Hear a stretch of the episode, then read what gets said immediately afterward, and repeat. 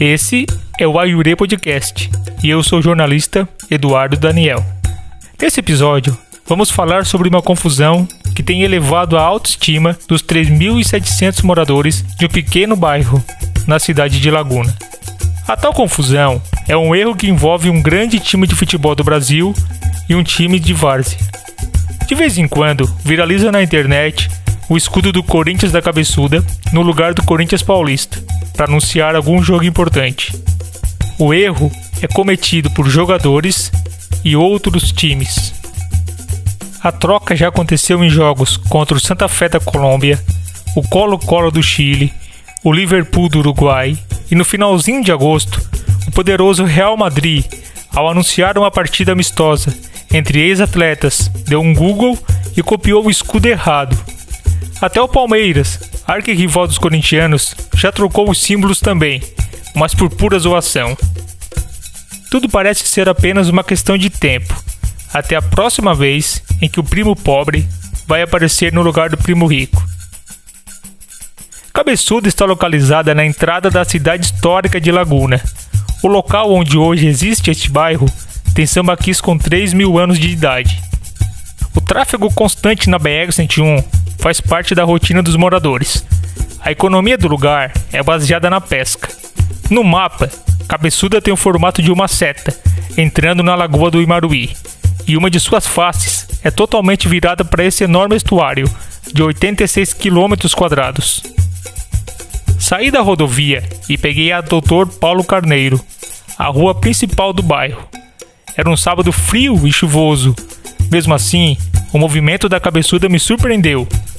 As padarias, lojas e mercadinhos pareciam cheios de clientes. Os moradores caminhavam ignorando a existência de calçadas e surgiam carros de todo o lado. Atravessei quase todo o centrinho do bairro, até uma ruazinha tranquila e silenciosa. O canto de um quero-quero me recepcionou quando cheguei no campo de futebol daquele time que mais uma vez tinha virado notícia nacional. O acanhado estádio João Presalino não tem arquibancadas. É cercado por um alambrado enferrujado e nos fundos de uma das traves tem um pequeno salão e dois vestiários. Eu juro que não esperava encontrar ninguém ali, mas tinham dois meninos e uma menina batendo bola, e um rapaz com uns vinte e poucos anos, sentado num tijolo, na linha de fundo. Entrei por um portãozinho de ferro que estava aberto e no chão, ali do lado, vi uma garrafinha do Corinthians Paulista.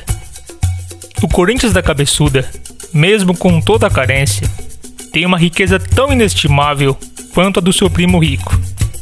Lá, eu pude desenterrar essa riqueza escondida debaixo de uma simples troca de escudos entre dois times homônimos. É bem como dizem os jovens: fui atrás de cobre e encontrei ouro. Já dentro de campo, caminhei até aquele rapaz sentado no tijolo, para saber o que ele acha dessa confusão que de vez em quando fazem com os dois Corinthians. Interessante, né? Porque um timinho aqui da aqui de Laguna, né? Tão longe de tudo, né? Ser confundido assim com com um clube tão grande que é o Corinthians e também ser confundido pelo Real Madrid. E o Israel também me disse que todo o bairro achou o maior barato esse último engano cometido pelo Real Madrid. Ah, teve uma repercussão grande, principalmente nos grupos, né? Muito uhum. compartilhado, teve muita repostagem, principalmente no Instagram, né? Muita, a galera muito achou da hora, né? Conversando com o Israel, fiquei sabendo que nos sábados de manhã tem uma escolinha de futebol com mais de 150 meninos e meninas ali naquele campo. Quem teve essa ideia há 24 anos e está à frente até hoje é Marcelo Gomes dos Santos, ex-jogador de futebol profissional. Ele tem orgulho do trabalho que faz com essas crianças, porque as lições vão muito além do futebol. O que eu falo para eles é o seguinte: a gente, eu saí daqui, né? Eu saí daqui, às vezes a gente coloca foto no Instagram, eles, oh, o professor jogou lá, o professor jogou aqui. E eu falo para eles, eu saí daqui, eles também têm um sonho, eles têm que ter um sonho que também daqui pode chegar onde a gente chegou, né, cara? É porque só depende deles. Uhum. Só depende deles. E a gente tenta passar isso aí para eles, cara.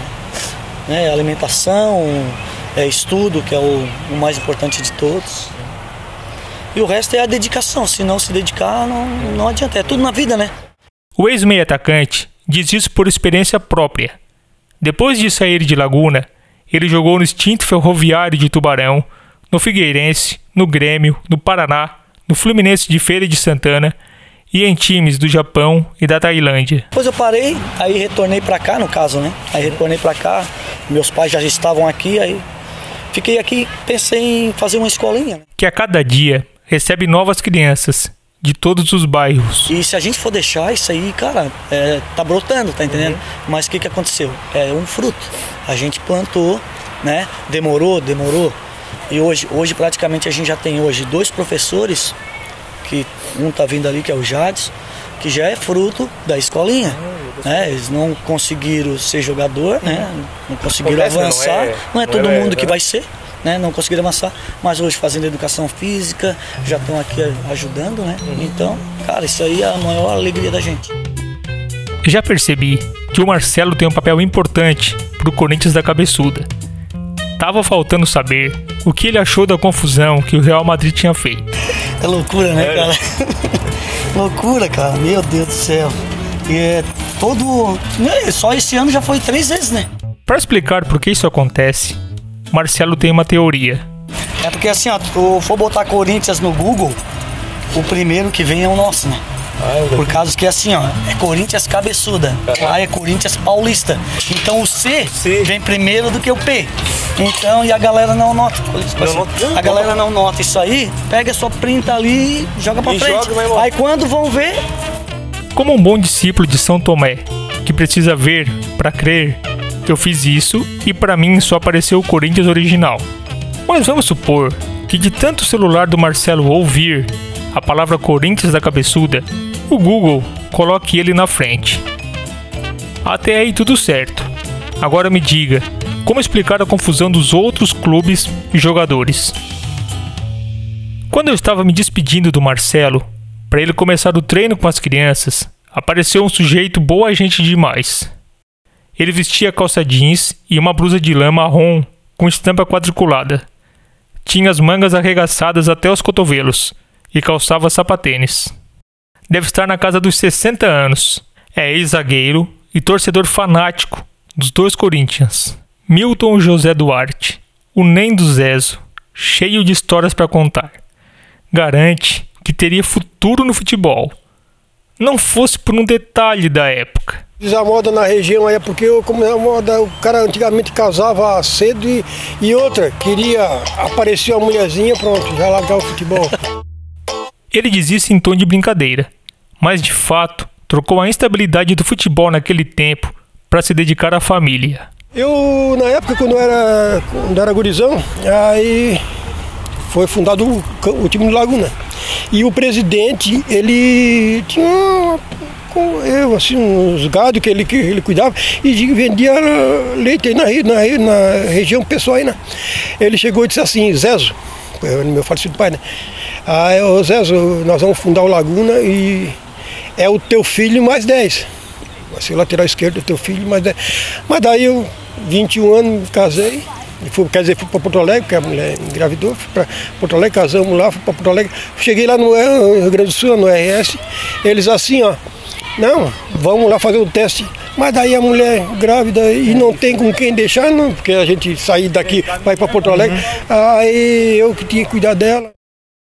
Mesmo sem uma carreira no profissional, Nendo Zezo disse que fez história no Corinthians da Cabeçuda? Olha, uma das, eu joguei em Santa Maria da, da, da Barranceira ali, nós somos campeão em 90, que até era apelidado por os menudos da Barranceira, que ganhar sete partidas, se nós pensar em ser campeão, nós ganhamos mais sete partidas que faltavam.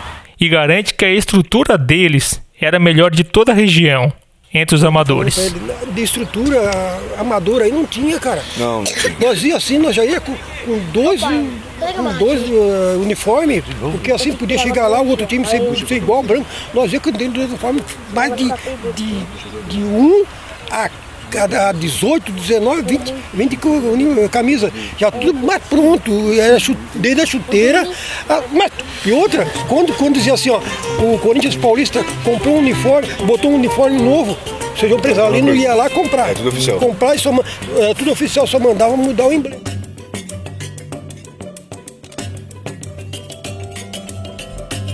O pescador aposentado viu a confusão que o Real Madrid fez com os escudos dos dois Corinthians pela televisão, em um programa esportivo. Eu achei até legal, porque eu, eu vi aquele programa do, da Rede TV, parece do. É, o Vampeta, o Vampeta, o Capetinha, o Edilson, um dia mostrou assim uma imagem, eu vi o Corinthians cabeçuda. Eu peguei e falei, é, mano. Depois do programa, meu, eu chamei meu filho, meu filho procurou, tava lá Corinthians de cabeçuda. Então deu de certo eles pegaram aquilo ali, não sei, e botaram o emblema do Corinthians cabeçuda. Assim, meu Deus. A partida contra o Real Madrid foi em comemoração aos 113 anos do Corinthians e reuniu jogadores do início dos anos 2000. O jogo terminou em 2 a 2 e nem do Zezo tem certeza que se fosse contra o Corinthians da Cabeçuda, os espanhóis teriam mais trabalho. Eu, eu, eu, não é querer, porque a turma ainda continua jogando. Eu, eu só parei de jogar mesmo porque eu tenho agora fazer uma operação de, de brincar aí, o veteraninho. Mas é a turma, o, aquela, porque assim, time, como diz o Marisqueira aqui da, da Beira-Mar, então eles não param de jogar, é sempre, quando é futebol, é futebol salão, é futebol suíço, outro já é futebol de campo, estão tudo jogando ainda aquela turma. E não, e o que eles cansaram no segundo tempo. A nossa turma, no segundo tempo, é que eles, parece que eles voltam com vocês com, com mais gás, e eu achei eles cansaram, pô, ali tinha o melhorzinho, aquele, o, Sidorf, aquele, Sidorf, aquele eles dizem, e os dois ali eu três, mas a nossa turma aí, ainda tem uma turma que joga mesmo. Dava de encarar. Nossa, isso, quer ver esse Marcelinho? Nem do Zezo ainda chama o Marcelo, seu amigo, para comentar sobre o desempenho dos ex-jogadores do Corinthians original. E a nossa turma continua jogando ainda. Sim, é. E quando não é futebol suíço, é futebol de campo. Outra. Então, eles não pararam. Mas olha pra ele. Pô, tu viste com o tamanho que tá o Vampeta, cara? oh, meu Deus do céu, um cara que disse que eu. Não, não, tem que. Não é querer coisa. A gente, a gente é porque. Eu porque. Né, tu, sabe que eu, eu falei da operação. A gente é porque é varziano, mas uns caras daquilo ali não era pra parar de jogar. Para, o, corpo, o corpo do Vampeta, pelo amor de Deus. Na hora que ele tropeçou lá, cara. Assim, meu Deus, como é que um cara aí dizer que ainda é professor? Tinha que manter o corpo. Tipo o capetinho ali, o Edilson ali, O tava Edilson. cortando o índio do Corinthians, não tinha Isso, não até o, ali o Zé Roberto. Zé Roberto também, Sávio. Por falar em nossa turma, Jonoel Leopoldo Dias, outro ex-jogador e torcedor do Corinthians da Cabeçuda, enquanto via o campo cheio de crianças, lembrou das gerações que cresceram ali. Se eu falar com eles, eles vão se. Eles vão até falar o- que eles viram nós pequenos, né? Eles eram pequenos na época. Aham, sim, sim. E hoje eles, eles botam. Hoje a estão jogando, é? eles, Ele viu você eles jogar. têm uma. A culpa é de vocês, essa turma virar corintiana da cabeçuda. Meu filho, meu filho, quando nós ia, ele ia, a gente, quando ia se preparar ali no, no campo ali, ele vinha, ele vinha bater bola com 6, 7 anos, agora já está com 30 e poucos anos. Então quer Nós dizer, estamos, nós estamos com velho. tem neto, é, já, já, Mas já assim, tô com é- neto. É o respeito que eles têm pelo Corinthians, né? Nossa. De, de antes. Porque é igual o titular. É, é- é time, é um time profissional, pô. Uhum, Do aspirante pra subir pro titular na época, não era vaga, todo mundo jogava bola. Não tinha chance pra todo mundo subir, ter um aspirante titular, né? Tem que ser bom pra jogar. Muito, senão não subia, pô. Muitos não jogaram titular. Jonoel também recordou dos tempos em que o patriarca do Corinthians da Cabeçuda fazia das tripas coração pelo seu time. Ele era aposentado, né? ganhava muito bem do exército. Uhum. ele podia se dedicar aqui, né? muito, Muito pagava muito jogador de fora. Sem esquecer que pode ter sido esse modelo, em torno de uma pessoa só, o responsável pela decadência de boa parte dos times de várzea. Todo mundo tinha Laguna, isso que, que se acabou porque sempre tinha o patriarca. O Corinthians era o São João. Quando O aí, Juventude, o Juventude ali do 37 tinha o Zico. Gente que era apaixonada pelaquilo. Aí não, deixou, cara- não deixou cair. morre, aí Hoje, hoje tem uma gurizada que tá pegando, igual o, né, o Rude tá pegando do Havaí, que o Havaí tá fazendo 100 anos também, né? É, é centenário do Havaí. Fizeram um trabalho de dois anos aí pra cá, o Havaí também. É onde que um faz isso, hoje o Marcelo, os gringos pegaram o Corinthians de volta pra levantar. Escorado no alambrado, vendo seu filho treinar, orgulhoso da movimentação em torno do time que o bairro adora, Jonoel é outro que acha uma boa essas confusões com o Corinthians paulista. E outro, já não é a primeira vez que eles erram, né? Até É, no emblema, no emblema Não é a primeira vez que eles erram. Não é a primeira vez que acontece, né? O que acontece? E ontem foi pro do, do Real Madrid, daí pegou, né? Mas é bom essa repercussão, que deu. Corinthians é Corinthians, né? Isso aí é, é- emociona nós que já jogamos no Corinthians é voltar, ver de novo o Corinthians de volta. Wilson Leandro Barreiros é nada mais nada menos do que o filho do seu João Presalino, que em 1935 fundou o time da Cabeçuda e por 45 anos foi o seu presidente. Mandei as perguntas por WhatsApp e ele me respondeu por áudio a todas elas. A primeira que fiz pro Wilson, que lá em Cabeçuda todo mundo conhece como Bojo, foi a mais evidente possível.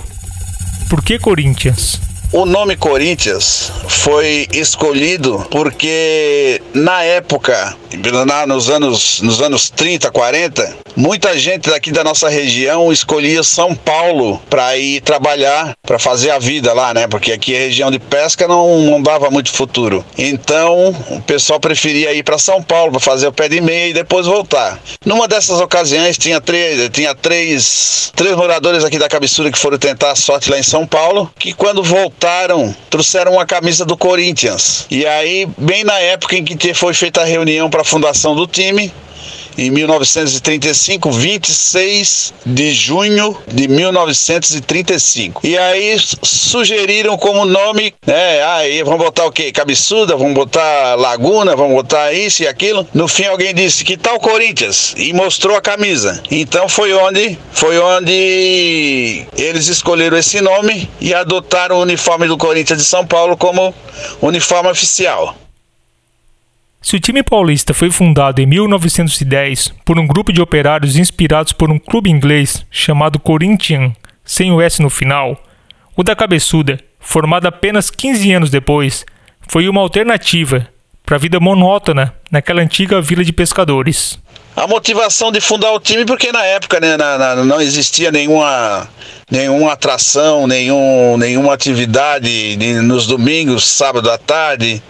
E o pessoal era muito dedicado à pesca, mas não tinha lazer. E aí, como, como existia um campinho de futebol, foi criado o Corinthians e depois dali foi aumentando e chegou no que chegou. Acontece que de lá para cá, pro Bojo, o futebol amador perdeu o seu encanto. Hoje, a magia do futebol amador, hoje não existe mais a magia do futebol amador. Ninguém joga mais por amor à camisa. Nas, antigamente a gente aguardava o domingo como se fosse um dia de festa porque tinha futebol, né? Para quem era da cabeçuda, o futebol devia dar muita alegria mesmo. Era, era comum ver o Corinthians da Cabeçuda sair com dois ônibus lotados para fazer os amistosos na região aqui. É, para ter uma ideia, na, nos anos 70, de 70 a 74, o Corinthians não perdeu um jogo. Foram quatro anos invictos. E aí Bojo lembrou do seu pai, que morreu em 2006, aos 84 anos todos faziam questão de vir jogar no, no, no, Corinthians porque o pai, o pai tinha aquele amor pelo time e gostava de ver o time bem formado dentro de campo. A nossa casa lá na época era uma concentração. Os jogadores, o pai fazia questão de trazer os jogadores no sábado para ficar concentrado. Tinha o pai tinha uma casa de dois pisos e no piso de baixo já tinha as camas, tinha os beliches, televisão, geladeira, tudo que tem direito. Então os, atletas ficavam lá e no domingo, depois do café da manhã, ia fazer um reconhecimento do, do campo e à tarde jogava. Então era tipo um semi-profissional, né? É, ninguém era remunerado, era tudo no amor à camisa. Bojo, que é corintiano como seu pai, já assistiu a uma partida do Timão contra o Grêmio, em Porto Alegre, e pôde ver o Rivelino jogar. O seu João Presalino, apesar dos esforços da família do Corinthians da Cabeçuda, não conseguiu ver o Corinthians paulista de perto. Nós estivemos, entramos em contato com, não com a diretoria, mas com a, com a parte de comunicação do Corinthians, que era para agendar uma ida, na época que o pai ainda era vivo, para agendar uma ida a, a, até São Paulo, para a gente conhecer as dependências do time, levar, levar uma camisa nossa para mostrar, levar a bandeira, tudo isso aí, mas não tivemos oportunidade porque o pai ficou doente. Claro que eu não ia deixar de perguntar, logo para o filho do fundador o que ele acha da troca dos escudos entre os Corinthians.